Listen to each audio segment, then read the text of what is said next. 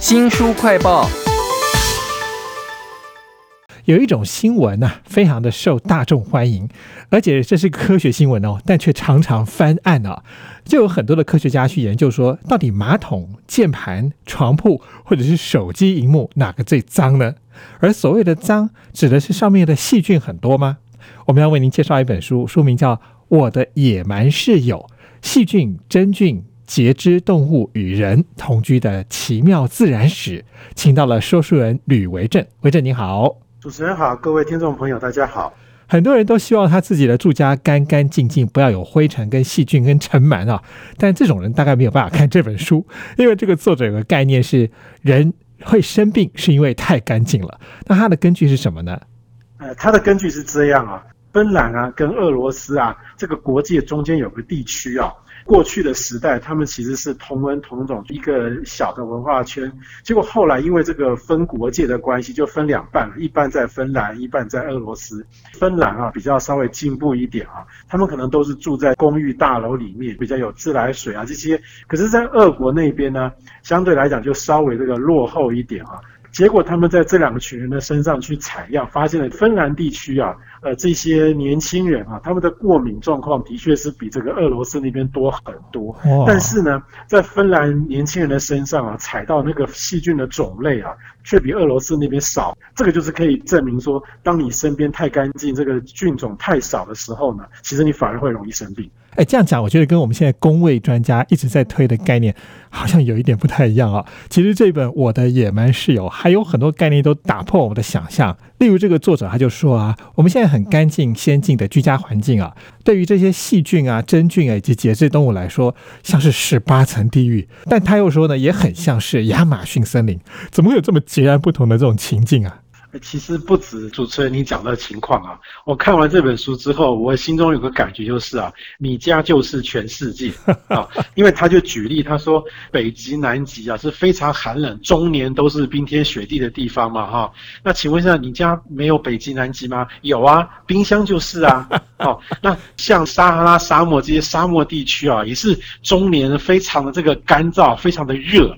那请问一下，你家有没有这样的地方？有啊，你烤箱打开之后就是那个样子啊。所以，其实，在我们居家环境啊，有非常多人为的很小很小的生态系啊，在那里面真的会住很多微生物啊，所以他就有办法证明说，冰岛地上冒出来的这个滚烫的温泉啊，那个地方产生的一种菌啊，其实在我们家的热水器里也看得到。你看，滚烫温泉跟热水器是不是很像？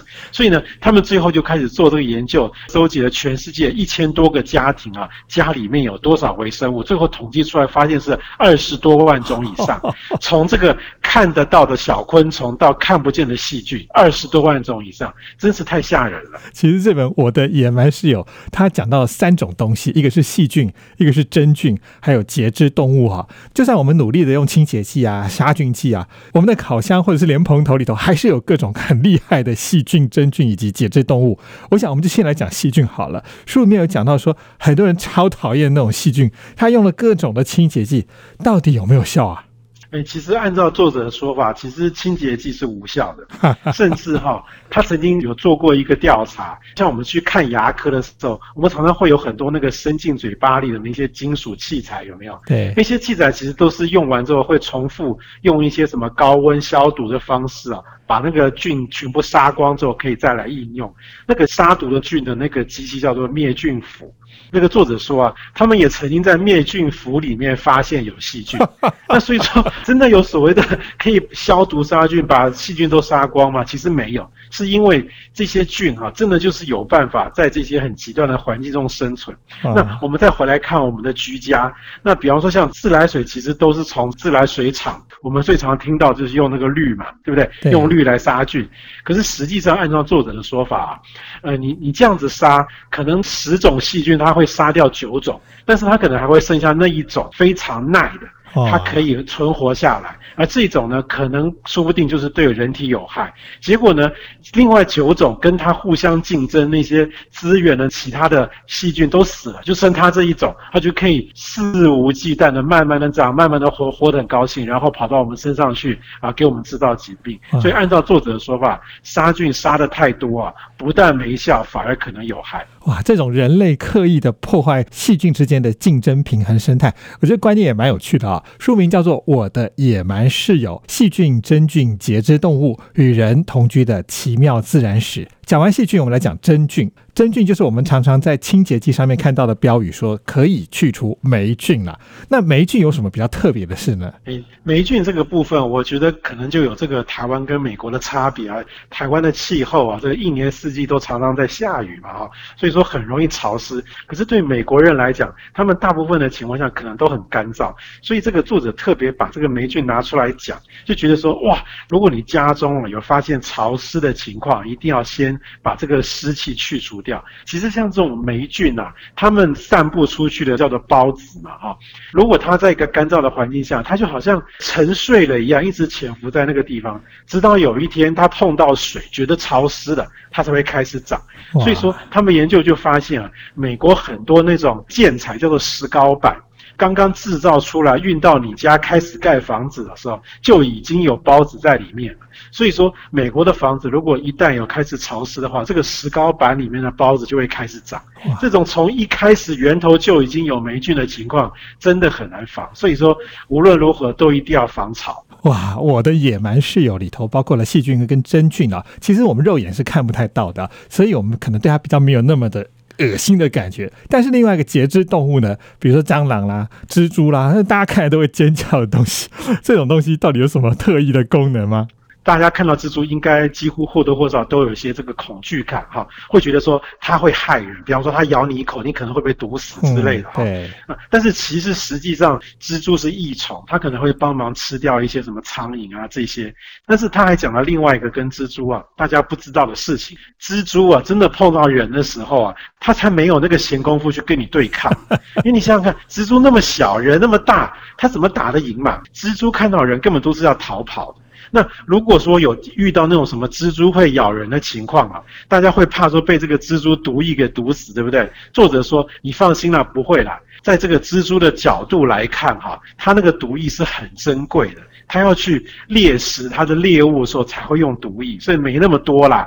那你人又不是它的猎物嘛，它把毒液弄到你身上，最后它用光了，就没有毒液可以用了。所以在作者看来，这些状况都是非常不可能会发生。大家哈，其实根本不用去害怕蜘蛛。我觉得这个《我的野蛮室友》的作者应该不是普通人，因为他不讨厌蜘蛛，而且他甚至称赞了蟑螂。他们不但很快就可以有抗药性，还可以把这种抗药性遗传到下一代哦。我想也应。该可以介绍一下这个作者。我知道他是生物学家，然后他的研究观点从外界的自然回到了自己家里面，而且他的研究也后来影响了他自己居家的一些生活习惯。其实对他来讲，这个真的是研究的越多啊，感觉上这个改变的行为就越多哈。举例来说哈，他为了想要增加他家里面所谓的生物多样性哈。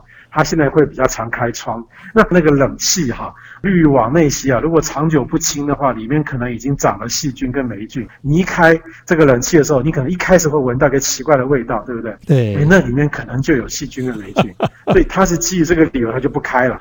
然后还有一点就是啊，他对于他家养的猫啊，开始另眼相看哈。这个怎么回事呢？其实也是因为啊，这个猫是住在家里的动物，猫虽然是好的，但是猫身上不见得有好东西，因为他们发现这个有一种叫做弓形虫的一种寄生虫啊，寄在猫身上，也可能会寄生在人身上。那其实对人啊，并没有什么产生疾病这样的一些问题啊，但是会造成一个状况，就是它会让它寄生的，不管是人啊，或是老鼠啊，活动力变得特别强。变得很积极，然后呢，这个原因可能是因为啊，他们是希望老鼠变得积极活动一点啊，多多跑出来就会被猫吃掉，就可以寄生在猫身上。啊，可是当然寄生在人身上的结果就是，他们发现似乎啊，这个人有一种倾向会变得比较爱冒险，因为这种弓形虫啊，其实在猫身上也是可能有一万多年了，很久很久了。也许在历史上一些著名的一些伟大人物啊，比方说像成吉思汗啊，或是哥伦布啊，这些人都很爱冒险、爱征服嘛。也许他们都是被弓形虫感染了，所以个性变成这样。所以人类历史可能根本就是弓形虫创造出来的。